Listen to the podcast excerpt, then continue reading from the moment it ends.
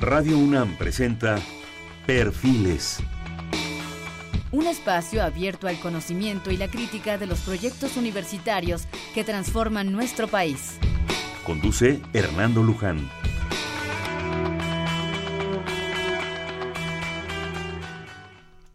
¿Qué tal? ¿Cómo están? Buenas noches. Estamos nuevamente en Perfiles. Este es un espacio en donde conversar con las mujeres y los hombres que día a día forjan nuestra universidad. En esta ocasión tenemos el gusto, el honor de estar con ustedes y vamos a tener como invitado al doctor Miguel Alcubiere Moya. Él es el actual director del Instituto de Ciencias Nucleares de la UNAM. El doctor Alcubiere obtuvo el grado de físico por la Facultad de Ciencias de la UNAM en 88 y el de doctor en física por la Universidad de Gales en Cardiff, en el Reino Unido, en 94. Posteriormente trabajó durante varios años como investigador en el Instituto Max Planck para Física Gravitacional en Potsdam, en Alemania, y desde 2002 es investigador titular del Instituto de Ciencias Nucleares de la UNAM. Del 2008 al 2012 se desempeñó como secretario académico de dicha institución y desde junio del 2012 funge como director de la misma. El doctor Alcubiere se trabaja, se maneja en un área de investigación que es la relatividad numérica es decir, la simulación computacional de sistemas astrofísicos utilizando la teoría de la relatividad general de Einstein. Dentro de esta área, se ha concentrado en la simulación de fuentes de ondas gravitacionales, particularmente la colisión de dos agujeros negros. Es autor de más de 50 publicaciones, así como de un libro de texto publicado por Oxford University Press. Es miembro del Sistema Nacional de Investigadores con el nivel más alto y la Academia Mexicana de Ciencias. En el 2009 recibió la Medalla al Mérito en Ciencias que otorga la Asamblea Legislativa del Distrito Federal y en el 2011 recibió el reconocimiento Mentes Q Discovery que otorga la revista Q y el canal Discovery. Miguel, además es un muy buen amigo. Muchas gracias. Oye, Miguel, bienvenido. Qué bueno que estás aquí con nosotros. Me da mucho gusto estar aquí. Me encanta que me inviten. Qué bueno que nos, que nos platiques.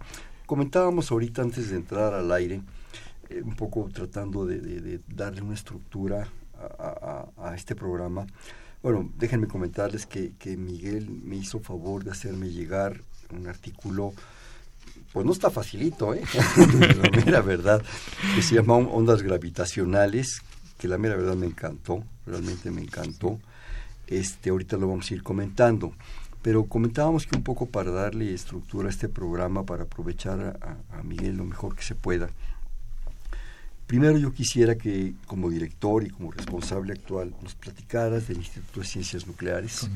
Posteriormente entraremos a, cuestiones ya más de, vocación científica y quisiéramos al final hablar de este artículo que yo creo que es, pues es muy bonito. Realmente nos, a mí me explicó muchas cosas y yo espero que lo podamos compartir con nuestro público.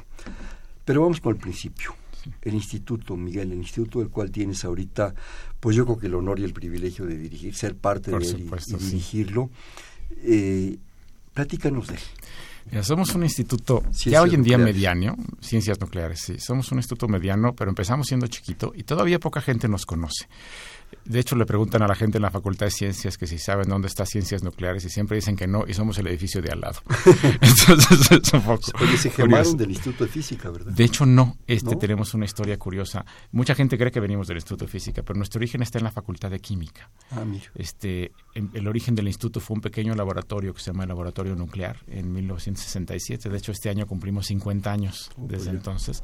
Era el laboratorio nuclear donde hacían química de radiaciones, estudiaban el efecto de la radiación sobre reacciones químicas.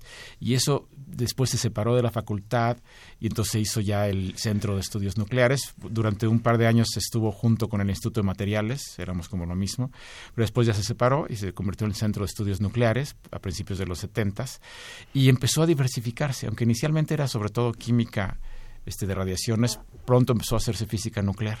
Y de hecho en alguna época incluso hubo un pequeño reactor nuclear, que ya no existe hace mucho, pero había un pequeño... Te voy a ir interrumpiendo. ¿Qué es la física nuclear? La física nuclear es el estudio sobre todo de la estructura del núcleo de los átomos. este, tanto a nivel teórico, de la teoría de cómo se forma y por qué los protones se pegan con los neutrones y qué es la fuerza que los une y cuál es la estructura de núcleos grandes y, chicos, hasta aplicaciones tecnológicas como la fisión nuclear o la, o la fusión nuclear, los reactores nucleares. Esto, eso es la física nuclear. Tuvo un enorme auge, pues desde luego desde los 40 y 50 con los reactores nucleares y las bombas atómicas. Este, México no le entró desde luego a las armas nucleares nunca, pero el estudio de los reactores nucleares y de la teoría de la física nuclear sí tuvo mucha importancia en el país. Recuerdo una, una campaña de El átomo para la paz. Exactamente, sí. Que siempre fue la posición de nuestro país, afortunadamente. ¿no? Y la investigación nuclear en México se hizo mucho también en otros lados. Se hacía en el Politécnico, todavía se hace mucho. Se formó el Instituto Nacional de Investigaciones Nucleares, que ese no es de la UNAM, ese está ese es de, directamente un centro que depende de la Secretaría de Energía. Está, en, la Marquesa, en Salazar. Sí, la gente luego ha oído hablar de él. Luego nos confunden con ellos, pero somos otra cosa. Nosotros somos la UNAM. Este, pero nosotros nos dedicamos más sobre todo a partes teóricas de la, de la física nuclear y luego eso fue creciendo. En los 70, aparte de la física nuclear, pues como la física nuclear son partículas elementales y protones y neutrones, pues el instituto empezó a estudiar partículas elementales y física de altas energías. Y luego a partir de ahí empezó el instituto a investigar también sobre campos de fuerzas entre las partículas, diferentes tipos de campos, y entonces formó un grupo que es tiempo de gravedad, la gravitación, y entonces fue diversificando mucho el instituto. Y hoy en día, por ejemplo, el nombre nos queda ya muy, muy raro, este, la parte nuclear es un pedazo muy chiquito del instituto, hacemos muchas otras cosas. Nos hemos vuelto, sí, como una especie de segundo instituto de física, más chico, pero más especializado en ciertas áreas específicas. ¿no? Hacemos, como te comentaba, física nuclear, hacemos este, física atómica, física molecular, estudiamos partículas elementales, física de altas energías, estudiamos física de plasmas, estudiamos la teoría de la gravitación, entonces tenemos un departamento de gravitación y teorías de campo. Eh, nos hemos eh, puesto a hacer este, óptica cuántica, entonces los estudios de los fotones y cómo interaccionan. Este, estudiamos cosas muy interesantes de átomos fríos. Tenemos un grupo de astrofísicos, que también es una cosa rara, pero en, nuestro instituto hay un grupo de cinco investigadores que hacen astrofísica pura y dura, que podrían estar en el Instituto de Astronomía, ¿no? pero están con nosotros. Y tenemos también un grupo también un poco extraño, porque en nuestro instituto se empezó a hacer desde muy temprano evolución química, que era como el estudio del origen de la vida. Y eso también derivó en que hoy tenemos un grupo de astrobiología. Tenemos dos investigadores que se dedican a estudiar la posibilidad de vida fuera de la Tierra, ¿no? En otros planetas o incluso en otras estrellas. Este, y entonces sí, tenemos muchas cosas. Y, hemos incursionado recientemente también en instrumentación espacial. Entonces somos un instituto muy interesante. Hacemos muchas cosas muy diferentes. Este, somos muy interdisciplinarios. Diverso. Diverso. Hacemos cosas de física, hacemos cosas de química, hacemos cosas de astronomía y, yo creo que también gracias a la visión de los directores anteriores a mí, desde el doctor Marcos Roseman en los setentas, hubo siempre un énfasis en la, en la calidad académica, en la excelencia académica de nuestros investigadores, un mucho cuidado en las personas que se contrataban, que tuvieran realmente un nivel muy alto, que fueran investigadores muy productivos. Entonces nos hemos vuelto uno de los institutos más productivos de, toda la UNAM en ciencia. Los artículos que producimos, la calidad de nuestras investigaciones realmente nos ponen a un nivel muy alto comparado con otros institutos similares, de lo que estamos realmente muy, muy orgullosos. No somos un referente en muchas cosas. Incluso más recientemente, en los últimos 10 años, nos ha dado por hacer divulgación. Entonces somos pioneros en la UNAM, este, bueno, siguiendo un poquito astronomía, pero luego hasta los rebasamos, en tener una oficina de divulgación de la ciencia, o ya le llamamos comunicación de la ciencia, en mi instituto, en donde tenemos varias personas trabajando para hacer comunicación de la ciencia, no solo de las investigaciones que hacemos nosotros, sino también de ciencia en general. Este, y, también ha sido algo muy exitoso, tan exitoso que otros institutos ahora en la UNAM nos han estado copiando el, esquema, ¿no? pero creo que somos pioneros y que seguimos siendo los que lo hacen mejor. Oye, Miguel, con toda esta diversidad que nos planteas, son, es, es, un, es un espacio grande, o sea, hay muchos académicos, hay muchos técnicos, es un espacio... No solo en el espacio físico, me importa la gente. No, en la cantidad de gente. Somos un instituto hoy en día mediano, digamos. Tenemos este 67 investigadores, la última vez que, que, los conté, que 67, pero como hemos contratado gente cambia, pero creo que somos 67, sí, 67 investigadores. Por ejemplo, para darles una idea, el Instituto de Física son como 120. Entonces somos como la mitad, un poquito más de la mitad del Instituto de Física en tamaño de investigadores. En técnicos académicos tenemos también poquitos, somos como 20 técnicos académicos. Entonces somos un instituto mediano, no, no chico, hay institutos más chicos, este, pero no somos de los grandes tampoco. Este, y sí, a lo mejor por eso nos conocen poco, nos confunden con el Instituto Física, o nos confunden con el ININ, este que te comentaba de Salazar, y, se, les olvida que existimos, pero tenemos especialidad en ciertas áreas. Por ejemplo, también por razones históricas, esto que te comentaba, que de hecho es mi campo personal de trabajo, que es la teoría de la gravitación, este, donde se hace en la UNAM es en el Instituto de Ciencias Nucleares. En el Instituto de Física prácticamente no se hace gravitación, por razones históricas. No como que en el Instituto de Física no era el interés. Cuando se fundó el Instituto de Física, cuando creció el Instituto de Física... No lo adoptaron. no lo adoptaron y como que la, la, parte más interesante o la parte más de moda era la mecánica cuántica y las partículas elementales. Entonces se metieron muy por ahí y la teoría de la gravitación, sobre todo la, la relatividad de Einstein, se descuidó en física y entonces nosotros la adoptamos. La y la tomamos y somos ahora el grupo más grande en el país estudiando este tema. ¿no? Pues de alguna manera, qué padre, porque eso complementa ¿no? A, investigaciones de otros institutos, no se duplica. Digo, el horno no está para bollos hacer ciencia porque la ciencia es cara pero es más caro no hacerla, ¿verdad? Claro, es mucho más caro no hacerla, como nosotros aprendemos en este país, ¿no? Pero de todo esto que me hablas, gravitación, eh, plasmas, todo lo que me dijiste, yo te voy a hacer una pregunta bastante pedestre. Yo no sé nada, yo venía pasando. ¿Para qué? ¿Para qué?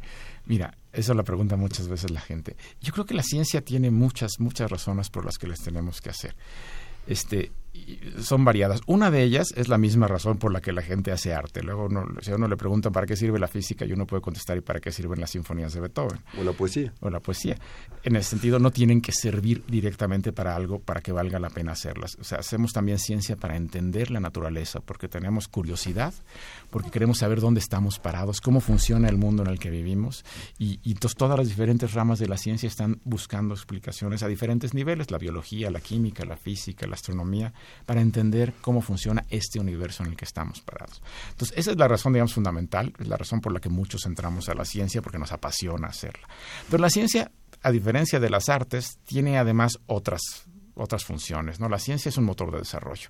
Entonces, este países industrializados son mucho más ricos que nosotros hoy en día en gran medida porque han invertido en la ciencia y se han dado cuenta que al invertir en ciencia básica, en entender la naturaleza, eventualmente después tiene aplicaciones tecnológicas y aplicaciones en el desarrollo económico. Entonces, eso también es otra razón por la que es importante hacer ciencia, por la que sale muy caro, como tú decías, no hacerla. Porque si no hacemos ciencia, no desarrollamos tecnología propia y entonces otros países la desarrollan y se las acabamos comprando a ellos. Y entonces nos sale más caro a la larga. Entonces, ese es otro, otro motivo por el que es bien importante hacer ciencia. Y hay un tercer motivo que, que también quisiera mencionar.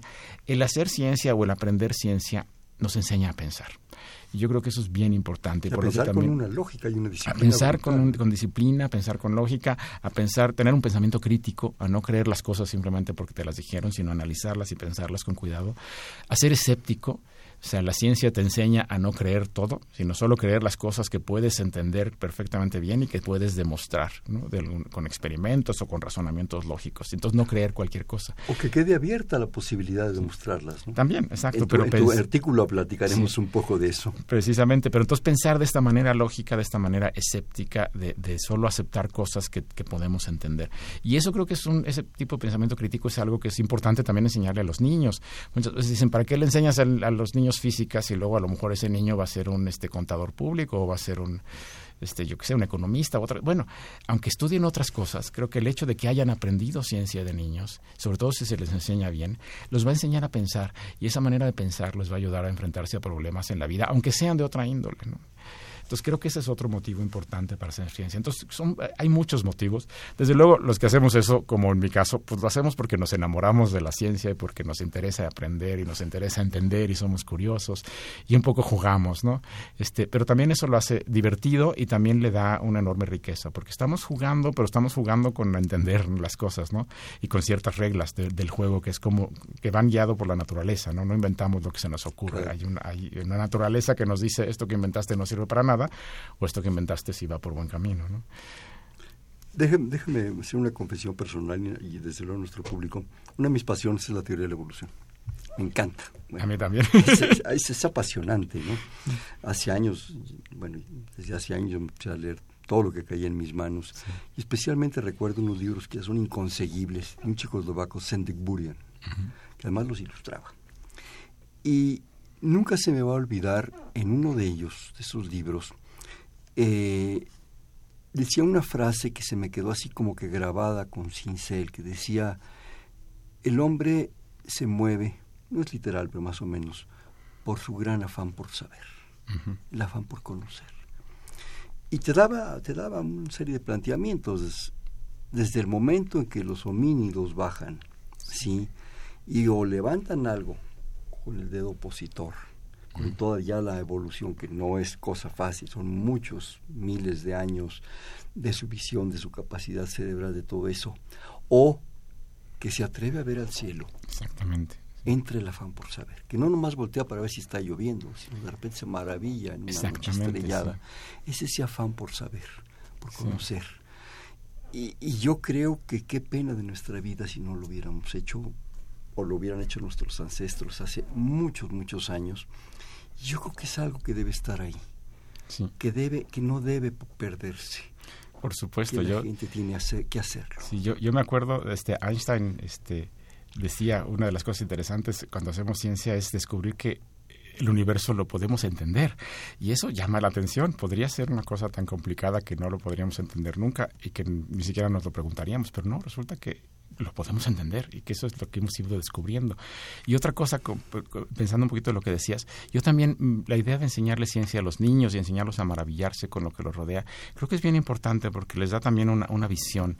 Y yo estoy convencido que un niño que desde chiquito voltea a ver el cielo y se maravilla con las estrellas, o se pone a estudiar los escarabajos, o se pone a estudiar las plantas, cómo crecen, ese niño después, cuando sea adulto, no va a agarrar una pistola para ir a asaltar a alguien porque tiene otra manera de entender el mundo y va a buscar otras, de pensar, soluciones. De compartir. Exactamente. Una gente comentábamos de él, que fue mi, maestro, ¿sabes a quién me refiero? Luis Estrada.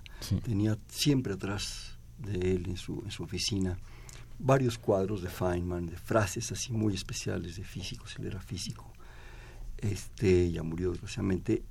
Y, y recuerdo especialmente una que me encantaba, él los decoró, él pintaba, de Einstein pero claro, ya el Einstein consagrado que decía, la imaginación es más importante que el conocimiento. Claro. Pero claro, ya cuando Einstein había el efecto browniano, las dos teorías de la gravitación, entonces decía, entonces ahora tengamos, tengamos imaginación.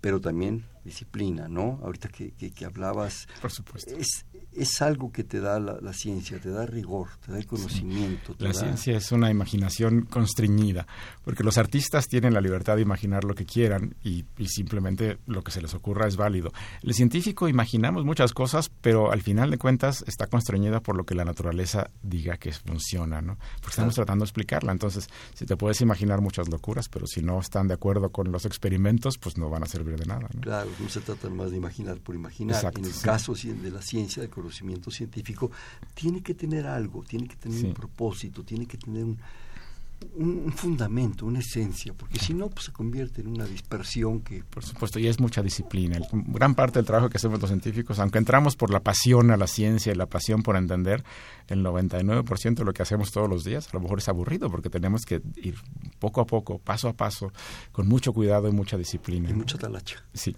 Talacha de 8, 10, 12, 15 horas diarias. Exactamente, sí. Pero ahora entremos a una cuestión más personal, Miguel. ¿Por qué hiciste ciencia? Pues, ¿Por qué te encantó? ¿Por qué te apasionó?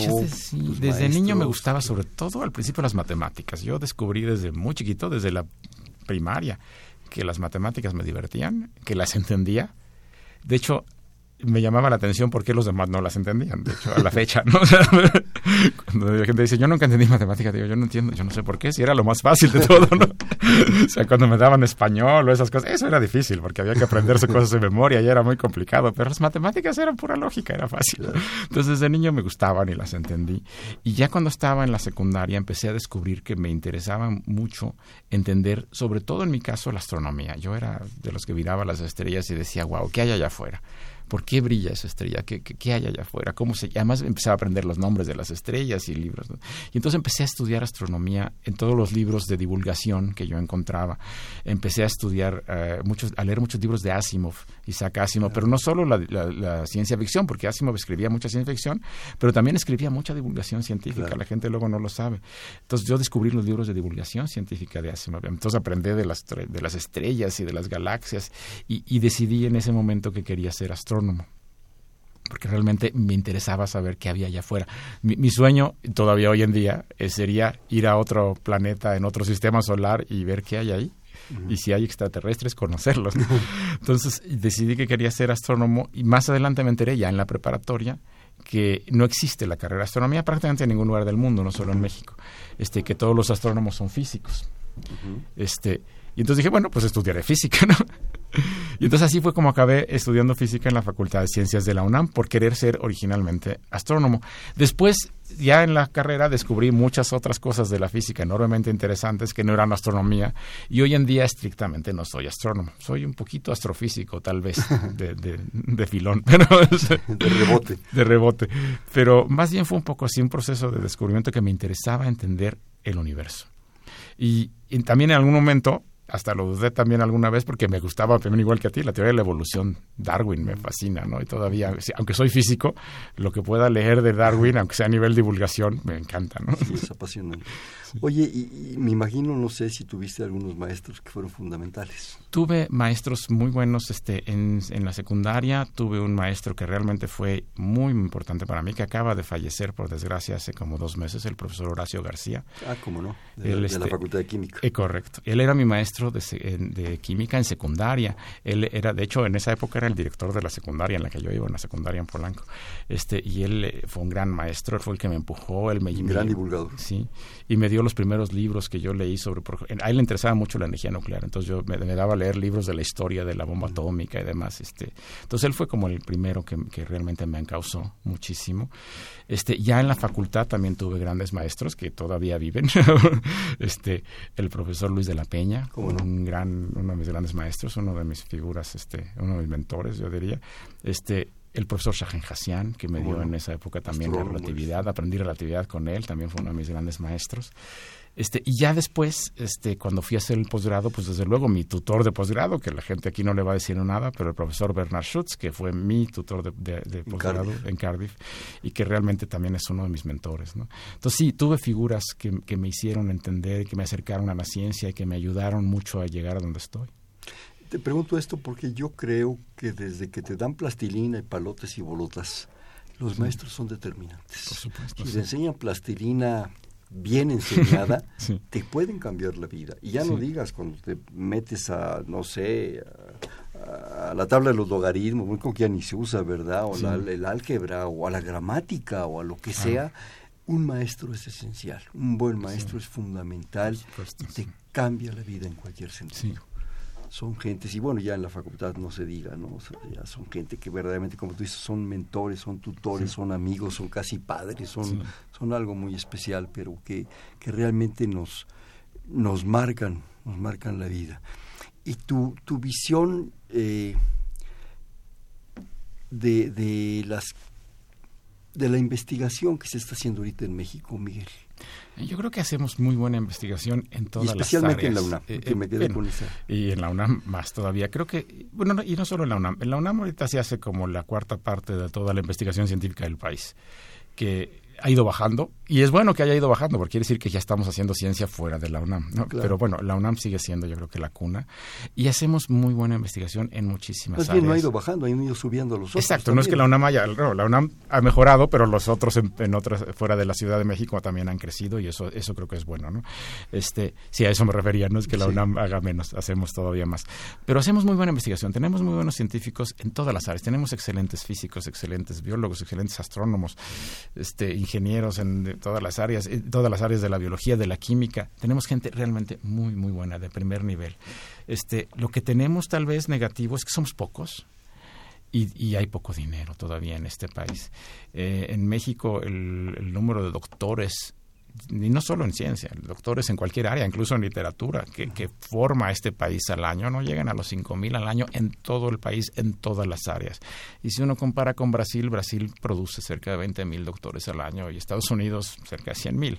Entonces realmente estamos somos muy chiquitos. Hay que apostarle más a, la, investigación. Hay que invertirle más a la investigación y, y no solo en, formar gente, también hay relativamente poco dinero para invertir en ciencia. Entonces si haces algo teórico, pues más o menos, porque con una computadora ya la tienes, pero si quieres hacer algo experimental y no tienes el equipo es muy difícil. Entonces el problema en México no es tanto que nuestros científicos no sean buenos, son muy buenos y reconocidos a nivel internacional. El problema es que somos pocos y tenemos relativamente pocos recursos. Y creo que ese es el problema. Y falta al país yo creo que todavía entender que la ciencia es muy importante y que hay que invertir más en ciencia. Y claro, entendemos que luego el país pasa por situaciones complicadas. ¿no? En los últimos años, por ejemplo, hubo, había habido un aumento sistemático en, el, en la inversión en ciencia y tecnología y bueno, este año pues ya se perdió porque la situación del país este año pues está particularmente complicada y entonces el presupuesto de CONACIT este año se lo bajaron un 30%. Entonces sí, y todavía uno siente que, bueno, ya habíamos, parece que íbamos por buen camino y otra vez cuando, cuando hay problemas hay que recortar la ciencia. Entonces, bueno, creo que entonces no hemos acabado de aprender la lección. Este, y, y, la lección es evidente. Si voltea uno a ver otros países, Japón después de la Segunda Guerra Mundial era una ruina. Y miren dónde están. ¿Y por qué invirtieron en ciencia? Corea del Sur. Corea. Sí, Corea era un país tercermundista mucho más pobre que México. ¿Y ahora dónde están? Porque Brasil, invirtieron España. en ciencia. Exactamente. España invierte en ciencia. España tiene la tercera parte de nuestra población y tiene cinco veces más científicos. Y Brasil, bueno, son más que nosotros, pero aún así el número de científicos que tienen es mucho mayor, incluyendo, incluyendo si lo comparas con su población. Claro. Han invertido más en ciencia. Entonces creo que ahí lo que falta es la visión de formar más científicos. Luego también nos dicen, ¿y para qué sigues formando doctores si luego no tienen trabajo? Y en cierto sentido es cierto, y a veces a uno le, le, duele el corazón decir he formado a este estudiante muy bueno y no le puedo conseguir una plaza. Pero creo que la respuesta no es dejar de formar jóvenes, es crear más plazas de investigación en el país, no solo en las universidades. Creo que también esa es una lección que en México no hemos aprendido. Tenemos la, la, impresión de que la ciencia solo se hace en las universidades y no es cierto. En los países industrializados la ciencia sí se hace en las universidades, pero también se hace en las industrias, las compañías. en las compañías privadas que tienen desarrollos científicos y tecnológicos y que contratan científicos por todos lados y en México eso no se ha dado hemos desarrollado o creado yo creo que una masa crítica de investigadores académicos en las universidades, pero que no han salido hacia la industria un poco por ambos lados, ¿no? Yo siento que por un lado los mismos investigadores a veces somos muy puristas y sentimos que si queremos si hacemos trabajo aplicado en la industria, pues un poco nos estamos vendiendo al capitalismo. Y por otro lado la industria mexicana como que prefiere comprar tecnología extranjera antes de invertir en desarrollarla en México. Entonces, estas dos cosas nos han frenado, ¿no? Yo creo que el, el, el que los industriales, las empresas mexicanas, ¿no? O que, sí. que, tengan también participación extranjera, invirtieran un poco más en eso. Digo, tenemos ejemplos mundiales, la Philips en Holanda, Exacto, sí. eh, los laboratorios estos famosos de, de, de, Estados Unidos, los Bell, la IBM, todo eso no son universidades, tienen no. unos grupos de científicos impresionantes y sí. generan una investigación que luego nos venden. Acabar pronto, digo. Sí. O sea, es... Y aquí hemos empezado y luego nos echamos para atrás. Empezamos, por ejemplo, a lo mejor mucha gente no lo sabe, pero la, los anticonceptivos, la pastilla anticonceptiva se inventó en México. Claro. Este, y luego, ¿qué pasó? No? Pues sí. Entonces, cosas así, ¿no? Este, como que empezamos y tenemos desarrollos importantes y luego como que se, no, no, el paso de, de, de llevarlo a... Definitivo, ya no, no, no, damos, se da. En fin. Oye, ¿me permites hacer un, un, un eh, corte de estación y ahorita seguimos platicando? Estamos en Perfiles. Este es un espacio en donde conversar con las mujeres y los hombres que día a día forjan nuestra universidad. Estamos platicando con el doctor Miguel Alcubierre Moya, actual director del Instituto de Ciencias Nucleares de la UNAM, en el 5536-8989. Le repito, 5536-8989.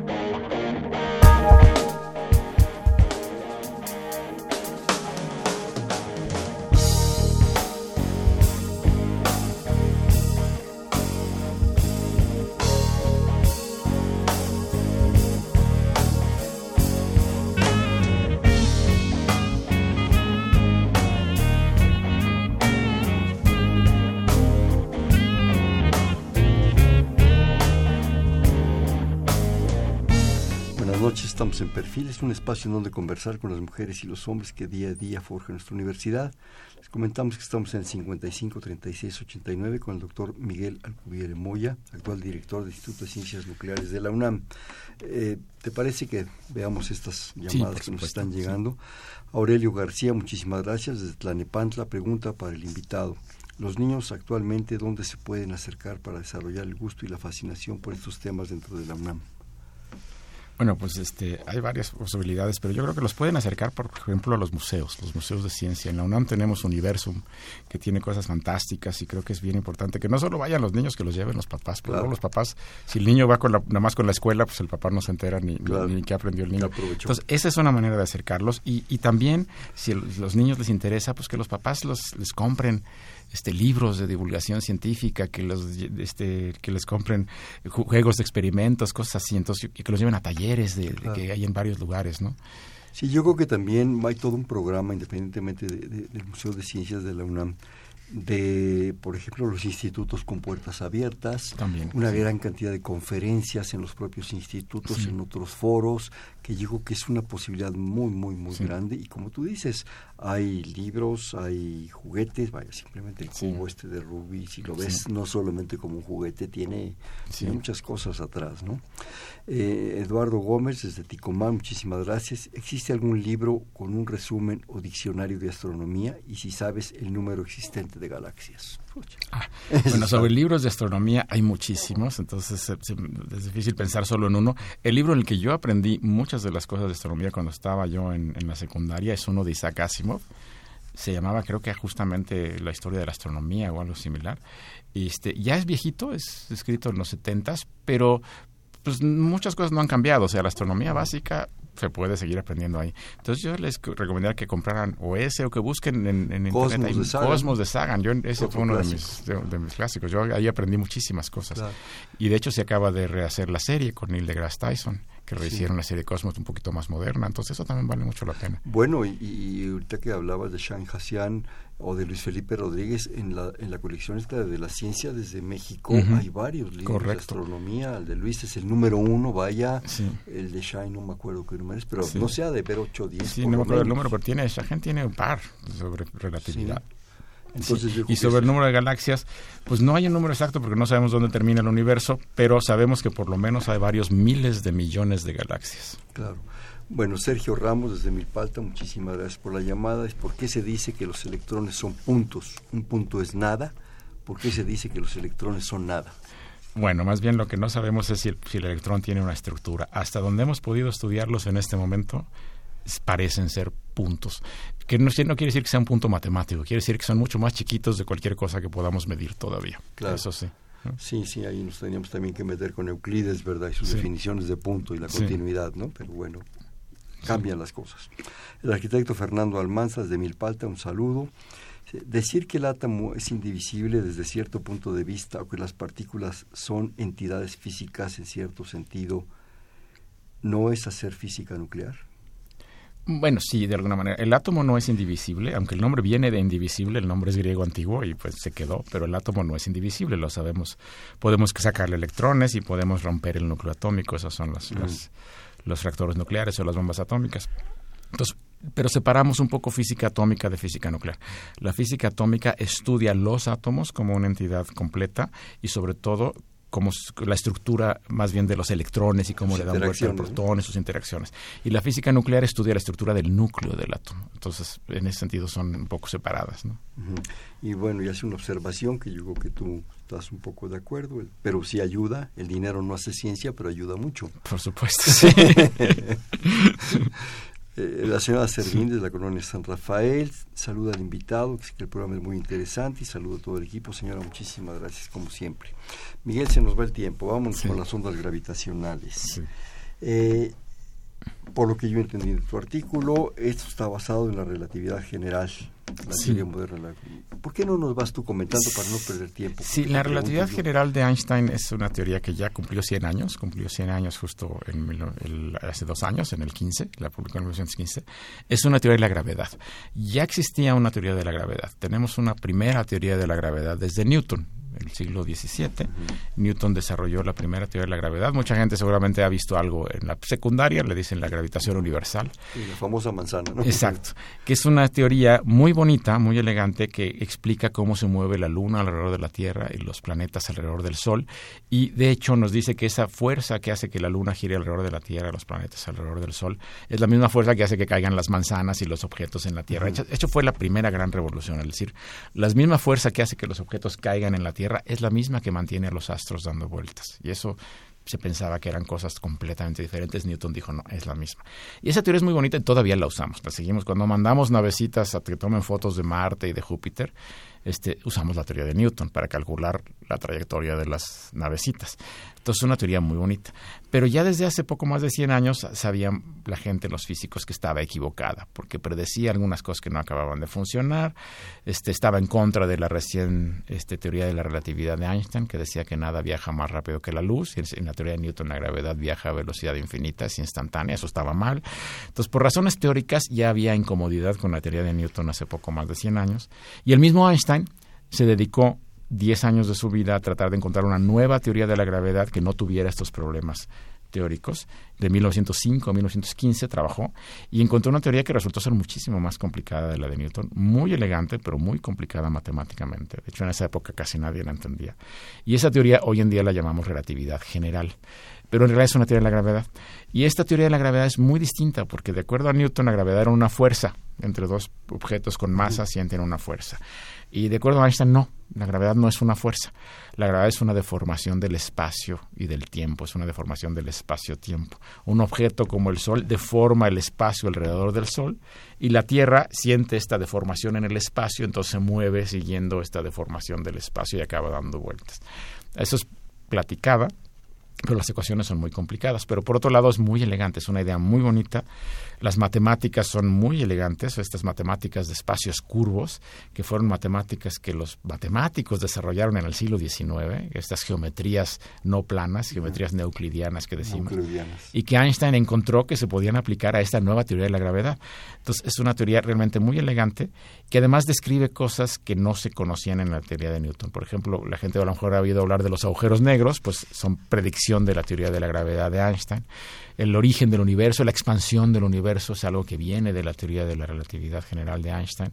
Entonces nos ha eh, permitido estudiar el origen del universo, la, evolución y la formación de la estructura y de las galaxias en el universo y estudiar objetos exóticos como los agujeros negros que los predice. Entonces es, es una teoría muy interesante, pero es una teoría, como comentaba, matemáticamente muy complicada. Y como es tan complicada, este, resulta muy difícil resolver las ecuaciones en papel y lápiz, o sea, de hecho imposible. Perdón, te este, interrumpo. Esta es la teoría general. Sí. Pero hay otra especial. Ah, esa, sí, la teoría especial de la relatividad, esa es anterior, esa es de 10 años antes. La teoría especial de la relatividad fue cuando Einstein se dedicó a estudiar el movimiento de objetos y sobre todo qué pasaba si se acercaba uno a la velocidad de la luz. Y esa teoría especial de relatividad es la que nos dice que no se puede viajar más rápido que la luz, que nada puede ir más rápido que la luz, la que nos dice que el tiempo es relativo, por eso el nombre relatividad, que el tamaño de los objetos es relativo, nos dice que si un reloj se mueve muy rápido, se atrasa respecto a los relojes que están en reposo. Nos dice que si un objeto se mueve muy rápido, se acorta. Explícanos lo de los relojes. Ah, eso es muy bonito, es una cosa que llamamos este, la dilatación del tiempo. Si yo estoy aquí en reposo, este, y un, alguien pasa junto a mí moviéndose muy, muy rápido, cerca de la velocidad de la luz, y él tiene un reloj y yo tengo un reloj, este, los relojes se sincronizan justo en el instante en que está enfrente de mí y él sigue moviéndose mucho más muy rápido cerca de la velocidad de la luz. Entonces yo voy a ver que su reloj se va atrasando respecto al mío. Mientras más rápido vaya, más se atrasa. De hecho, si se mueve justo a la velocidad de la luz, yo veo que su reloj se congela. Ahora, lo curioso es que él ve lo mismo. Él ve que mi reloj es el que se atrasa y mi reloj es el que se congela. Por eso decimos que, por eso se llama relatividad, porque el movimiento es relativo, es relativo a quién es el que lo está observando. Al observador, ¿no? Exacto. Y entonces, esa es la teoría de la relatividad. Esto también decimos la paradoja de los gemelos. Si un, porque un ejemplo que da la gente es que si tienes dos gemelos de la misma edad, igualitos, y entonces uno se queda en la Tierra y uno se va muy rápido, cerca de la velocidad de la luz, a una estrella lejana y regresa. Para cuando regrese, el gemelo que se quedó en la Tierra a lo mejor envejeció 50 años, pero el que se fue y regresó, como sus relojes se atrasaban, pero no solo sus relojes de pulsera, sino todo proceso fisiológico. Entonces, cuando regresa, es mucho más joven que el otro. Entonces, para el que se fue y regresó, a lo mejor solo pasaron 5 años y para el que se quedó en la Tierra pudieron haber pasado 50. Pero todo esto, la condicionante es una rapidez similar a la cercana a la velocidad de la luz. Nunca es superior, exacto. Sí. Si nos movemos a velocidades a las que estamos acostumbrados no se nota el efecto, pero si se mueve uno muy rápido cerca de la velocidad de la luz se nota. Este, los, lo explicamos así con la paradoja de los gemelos y los y los y demás, este, para hacerlo un poquito más interesante, ¿no? Pero ni tenemos naves espaciales que vayan a esas velocidades, ni, podemos hacer el experimento con gemelos hoy en día, no se puede. Pero nadie dice que sea necesario que esto lo hagan personas. Este, se puede hacer con objetos muy chiquitos. Por ejemplo, lo podemos hacer con átomos o con partículas elementales. Y esas sí las podemos acelerar cerca de la velocidad de la luz en estos grandes aceleradores de partículas. Y entonces ahí sí hemos visto que esto es cierto. Cuando aceleramos partículas elementales cerca de la velocidad de la luz, sus relojes internos se atrasan. Algunas partículas tienen relojes internos que les son radioactivas, por ejemplo, y hay un reloj interno que le dice ya es hora de que decaigas, de que haya un decaimiento radioactivo. Y vemos que cuando van muy rápido se atrasan, tardan muchísimo más en decaer porque sus relojes se atrasan. Entonces, es un efecto físico que conocemos, lo hemos medido, no con gemelos y naves espaciales, pero con partículas y átomos en aceleradores de partículas. ¿Se complementan la especial y la general de la relatividad? Sí, la general viene después, por eso se llama general, pero la general sobre todo es una teoría de la gravedad. O sea, lo que Einstein buscaba es una teoría de la gravedad que esté de acuerdo con la relatividad especial, que no viole esto de que nada viaja más rápido que la luz y que, en ese sentido esté de acuerdo con la relatividad especial. Y se llama general porque generalizó las ideas básicas originales para incluir la gravedad. Y una parte de esa generalización fue decir que el espacio se puede curvar, que la gravedad deforma el espacio. Es parte de su generalización. Entonces, el nombre no es necesariamente muy bueno, porque aunque sí generalizó la teoría original, realmente es una nueva teoría de la gravedad. Oye, aquí me llevo otra, otra llamada de David Santiago Montesinos desde Cocalco, dice el universo es fascinante, estoy de acuerdo con usted totalmente, creo que Miguel más. y te comenta, ¿podría explicar en palabras sencillas qué son los hoyos negros? Pues de hecho ahorita con tu plática, bueno, que muy interesante el programa, pues gracias a Miguel y a ustedes que lo hacen, eh, un poco que siguieras con esto porque nos estabas hablando de las deformaciones. De las deformaciones del espacio. Sí, este, entonces los objetos como el Sol o como la Tierra deforman el espacio, pero no lo deforman mucho lo deforma un poquito, incluso el Sol no lo deforma mucho. Pero cuando uno estudia la teoría de la relatividad de Einstein, uno se pregunta qué pasa si lo deformo mucho y cómo se puede deformar mucho. Entonces resulta que uno se da cuenta cuando las estrellas mueren, este, estrellas como el Sol no le va a pasar porque el Sol no es muy grande. Cuando el Sol se muera se va a apagar y se va a comprimir a una cosa como el tamaño de la Tierra, que sigue siendo relativamente grande. Apagamos también ocho minutos después. Exacto, ocho minutos después. Pero hay estrellas con mucha masa que cuando mueren se comprimen en objetos muy pequeños. Por ejemplo, hay unas cosas que llamamos estrellas de neutrones. Las estrellas de neutrones son una estrella que a lo mejor tiene el doble de la masa del Sol, pero que es del tamaño de la Ciudad de México, toda la estrella. Y eso es una estrella de neutrones. Es como un núcleo atómico gigantesco. Este, pero luego puede pasar algo más.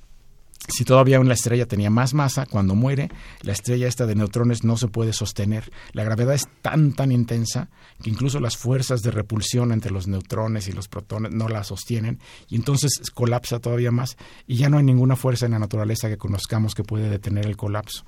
Entonces toda la masa de la estrella se va y se va y se va y se concentra en un solo punto.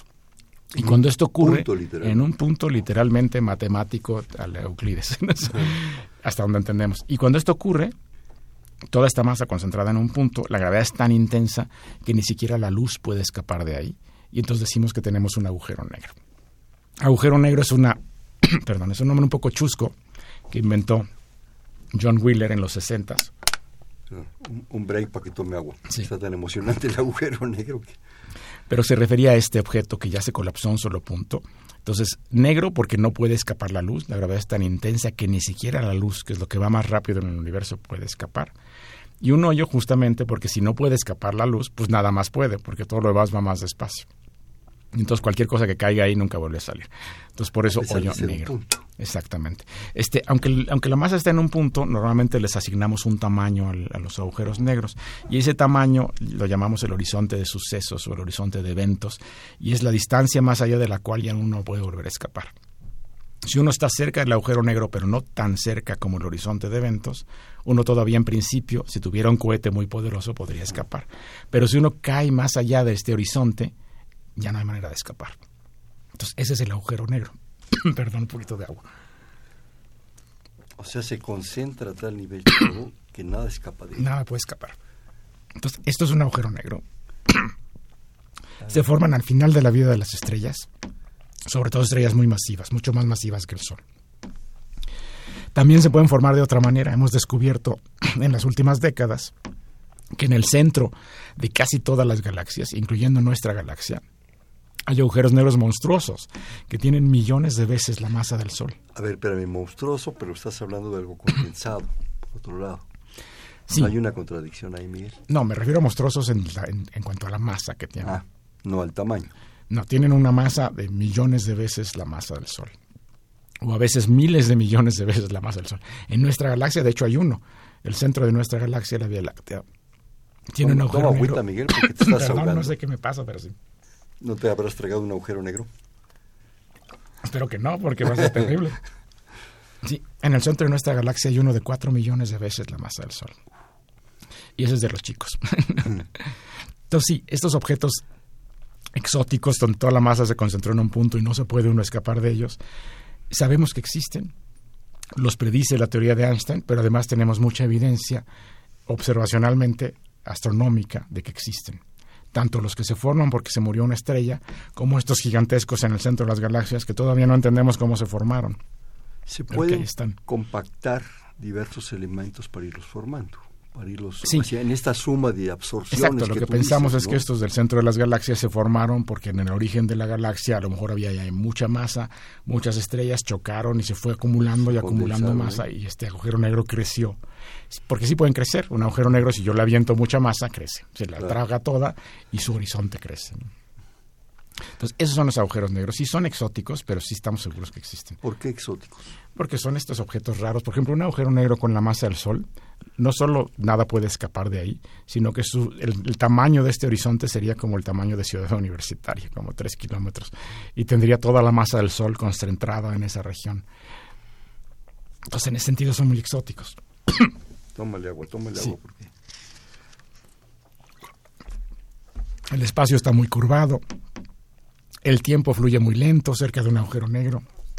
De hecho, si uno estuviera pegado al agujero negro, el tiempo se congela. Entonces son estas cosas que no estamos acostumbrados a ver, pero que existen hasta donde entendemos. Claro. Ahora, tú te dedicas a predecir estas, estos objetos, estos modelos a través, obviamente, de computadoras. Por supuesto, sí. Sí. ¿Por qué? un poco para entender un poco qué pasa. Las ecuaciones de la teoría de Einstein son muy, muy complicadas. Entonces no las podemos resolver con lápiz y papel, salvo en situaciones muy sencillitas. Por ejemplo, un agujero negro solito, ahí sentado, redondo, esférico, sin, que haga nada, sí lo podemos resolver en lápiz y papel. De hecho, la, la persona que lo resolvió fue un alemán que se llamaba Schwarzschild y encontró la solución en 1916. Entonces eso podemos. Pero ya cuando no es uno solito esférico sin hacer nada, sino son dos que están interactuando, ya no podemos. Las ecuaciones son simplemente muy complicadas. Entonces la única manera de resolverlas es haciendo un modelo en una computadora y usando la computadora para hacer una simulación numérica que resuelva estas ecuaciones en la computadora y que nos diga qué es lo que va a pasar. Es algo parecido, más complicado, pero parecido a lo que hace la gente que estudia, el, este, que nos da todos los días el pronóstico del clima, ¿no? Y nos dice, pues la próxima semana viene este huracán y entonces va a llover o no va a llover. Lo que ellos hacen es que toman los datos del clima y los vientos y cómo están el día de hoy y lo meten en una computadora y resuelven cómo va a estar el viento en dos o tres días. Entonces, nosotros hacemos lo Están mismo. extrapolando. Están extrapolando, resolviendo las ecuaciones físicas de cómo se mueve en este caso el aire. Nosotros hacemos lo mismo, pero en lugar de mover cómo- estudiar cómo se mueve el aire, estudiamos pues las ecuaciones de la relatividad general de Einstein y las resolvemos para tener dos agujeros negros y ves, por ejemplo, si chocan, qué les pasa y demás. Y el asunto de las ondas gravitacionales, Miguel, ¿cómo está interactuando? Sí, las ondas gravitacionales son otra predicción de Einstein de su teoría. Se parece un poquito a lo que pasó con las fuerzas electromagnéticas.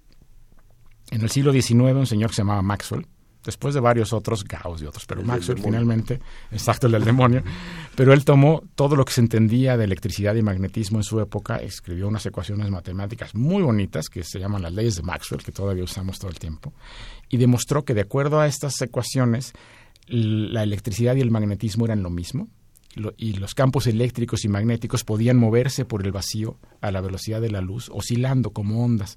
Se parece un poquito cuando uno avienta una piedra a una alberca y entonces ve uno ondas en la alberca, o como cuando estamos hablando aquí, que no las vemos, pero las oímos, son ondas en el aire. Uno puede tener ondas de electricidad y magnetismo, que son ondas electromagnéticas, que son las que usamos para el radio, la televisión, los celulares son las con las que nos comunicamos. Bueno, Einstein demostró que en su teoría había lo mismo, pero con gravedad. Uno puede tener ondas de gravedad, donde uno tiene esta pequeña perturbación en la gravedad que oscila y se mueve a la velocidad de la luz. Y esas ondas, en momento ustedes las detectan. No las habíamos detectado sino hasta hace muy poquito. Einstein las predijo en 1916 y no pudimos detectarla sino hasta el año pasado. De hecho, en tu artículo mencionas algo muy interesante, que por ahí de los años 30 un poco ya estaba dudando él mismo. De eh, sí, exactamente. Son tan complicadas las ecuaciones que incluso cuando uno las resuelve a veces no está uno muy seguro cómo interpretar lo que uno resolvió. Entonces hubo mucho debate. El mismo Einstein en 1935 pensaba que las ondas gravitacionales no existían, que lo que él había demostrado en realidad estaba mal y hubo mucho debate al respecto. Eventualmente la gente se convenció de que sí existían, lo que originalmente Einstein dijo estaba bien y que las ondas gravitacionales tenían que existir porque la teoría los, implicaba, pero no sabíamos cómo detectarlas. Y la razón es que son muy débiles. Las ondas gravitacionales llevan muy poquitita energía y son muy, muy difíciles de detectar. Y estas ondas son producto de todo ese momento, por decirlo alguna manera, de, los hoyos negros. Se producen cuando uno tiene un efecto astrofísico muy violento, muy, muy violento. Una gran explosión. Una explosión de una estrella, una supernova o dos estrellas chocan o dos agujeros negros chocan. Eso es lo mejor. Pero los agujeros negros tienen tanta masa, tan concentrada, que cuando chocan producen muchísimas ondas gravitacionales. Entonces eso es lo, mejor, la mejor fuente de ondas gravitacionales posible. Se producen muy violentas, viajan por el universo, eventualmente llegan a la Tierra y quisiéramos aquí detectarlas. Pero cuando llegan a la Tierra son muy débiles. Entonces producen perturbaciones chiquititas. Por ejemplo, si uno tuviera un objeto del tamaño, de, digamos, de un metro de diámetro y pasa una onda gravitacional y lo pone a oscilar. La oscilación que produce mide la millonésima parte del tamaño de un solo protón. Entonces medir eso es muy difícil.